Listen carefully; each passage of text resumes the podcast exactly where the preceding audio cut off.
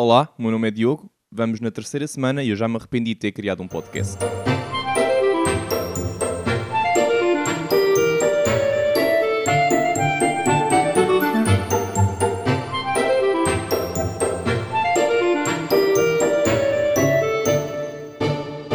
Então, bem dispostos? Pá, não tinha inspiração nenhuma, portanto vim para o galinheiro. Se a qualidade do som estiver pior, estou-me a cagar. E como também não tinha inspiração nenhuma hoje, acho que vou fazer isto hoje um bocado mais open mic. Ah, por acaso gostava de saber se para vocês também foi uma semana complicada ou se foi só para mim. Nem foi complicada, foi simplesmente meh. Para vocês terem mais ou menos uma noção, uh, o ponto alto da minha semana foi que descobri que o antípoda de Portugal, ou seja, o outro lado do mundo, é a Nova Zelândia. E tendo em conta a situação do Covid lá, já andei a ver preços para alugar uma escavadora, mas ainda não tenho, como é que se diz, dinheiro. E como trabalhar não é propriamente muito a minha onda, vou acabar por criar um Patreon e prostituir a minha comédia lá. Pronto. Para os tristes que estão interessados nisto, esperem mais um bocadinho que eu depois já vos conto mais, tá? Obrigado. Igualmente. Agora que estão 30 segundos passados, já podemos começar a falar sobre qualquer coisa. Por exemplo, Sócrates. O que é que aconteceu esta semana? Houve um julgamento e a conclusão a que se chegou foi que quem dita a lei é José Sócrates. E eu até podia vir para aqui falar de ele ter roubado milhões, mas eu acho que há valores mais altos que se levantam. Onde é que isto é mais visível? É depois do julgamento, quando Sócrates vai para a esplanada com mais quatro pessoas, sendo que o limite nessa altura eram quatro e eles estavam cinco, o que é que acontece? Na semana a seguir, por coincidência, o limite passam a ser 6 pessoas. E isto eu não vi os mídias a passarem. Só passam os peixinhos pequenos, os grandes tubarões deixam-nos andar, não é? Pois, eu estou-vos a ver.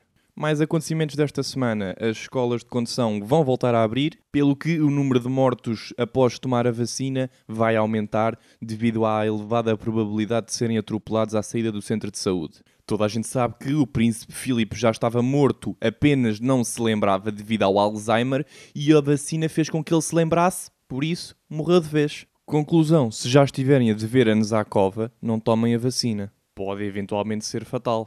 Não sei se vocês sabiam, mas o lado bom de ter um podcast é que nós conseguimos chegar a muita gente. Por exemplo, a Polícia de Choque ouviu o meu último podcast e decidiu intervir numa manifestação onde a malta estava sem máscara e como desatar a mocada. Assim está bem. Só é pena é os polícias serem franzinos. Para a próxima, podiam mandar um regimento de gajos como o Francisco Macau. Era mais bonito e eles aprendiam melhor.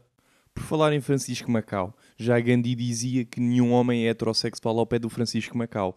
Agora, eu ontem estava numa chamada com os meus amigos e descobri que, dos sete, sou o que beijou menos gajos na vida. Epá, não sei se isto se deve a eu não ter ido a Ponta Úmbria, porque toda a gente sabe que lá, com a moca dos meninos, não conseguem distinguir uma sanita de um elefante, quanto mais um gajo de uma gaja. No entanto, eu sou extremamente competitivo e eu soube isto na pior altura possível, que é não posso andar aí a mamar na boca de gajos para ganhar esta competição, devido ao Covid, não é? Ou seja, a minha única hipótese seria realmente comprar uma escavadora, ir até à Nova Zelândia e tentar lá a minha sorte. Se bem que, olhando para a densidade populacional de lá, mais depressa era mamar na boca de um canguru do que de uma pessoa. Por exemplo, eu não sei se vocês sabem, mas há uns anos atrás os cangurus eram mais do dobro dos australianos. Portanto, tendo em conta a capacidade de uns para andar à mocada e de outros, eu acho que se houvesse um motim, aquilo ia correr muito mal. É que mesmo tirando a margem de erro de cada canguru contar como dois, porque canguru grande e canguru pequenino dentro da bolsa, é muito perigoso. Porquê? Porque um canguru pequenino está à altura perfeita para dar um aparcate numa genital. E eu li num sítio muito confiável na internet que uma pancada na genital é mais ou menos equivalente a teres um prédio de 10 andares a cair-te em cima. E o prédio estava a arder. E quem te vai salvar é a Rita Pereira numa quarta-feira. Nunca me pareceu tão fácil abraçar a morte. Por falar em morte, toda a gente diz que ser velho é uma merda e eu, eu discordo. Primeiro porque os velhotes são os primeiros a levar a vacina, ou seja, o Urban vai abrir logo com uma noite mais 60. Vai ser só placas dentárias e próteses a voar pelo ar. Depois, são reformados. Eu, quando era puto, eu dizia que queria ser reformado. E ainda dizem que os putos são estúpidos, não é? Fora o meu sonho de criança, o meu sonho de adolescente é ter gajas boas a darem-me banho.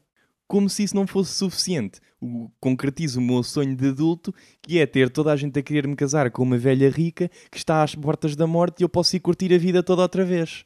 Já que estamos numa de ter aqui notícias inúteis, há um tempo atrás, um homem na Flórida estava suspeito de ter usado um jato para desenhar um pênis no radar. E vocês ainda têm a lata de dizer que o dinheiro não traz felicidade? Já imaginaram vocês verem a cara dos gajos que estavam a olhar para aquilo? Isto é o expoente máximo de um amigo teu adormecer e tu lhe desenhas uma picha na cara. Na teoria não tem graça nenhuma, mas olhamos para aquilo e é impossível de não rir. Já agora, por falar em empreendedorismo, eu sei, transição incrível, Uh, eu lembrei-me de, de, uma, de uma ideia incrível para um reality show. Eu vi um programa na, no YouTube que consistia em juntar X pessoas em que partilhavam todas uma característica menos uma. Ou seja, por exemplo, eram todos vegetarianos menos um. E tinham que tentar descobrir quem é que era o vegetariano. E iam eliminando. Agora pensem comigo.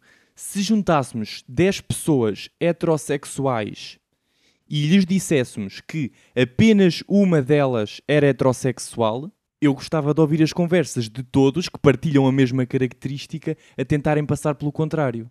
Fica aqui a ideia. Agora pensem o que vocês quiserem. Neste momento estou um bocadinho cansado de estar em pé com galinhas a andarem atrás de mim, portanto, para finalizar o podcast desta semana, story time. Então, isto é uma história muito engraçada. Estava eu com duas miúdas num jacuzzi e com a minha cadela e um frasco de manteiga de amendoim. E, e foi bem engraçado porque.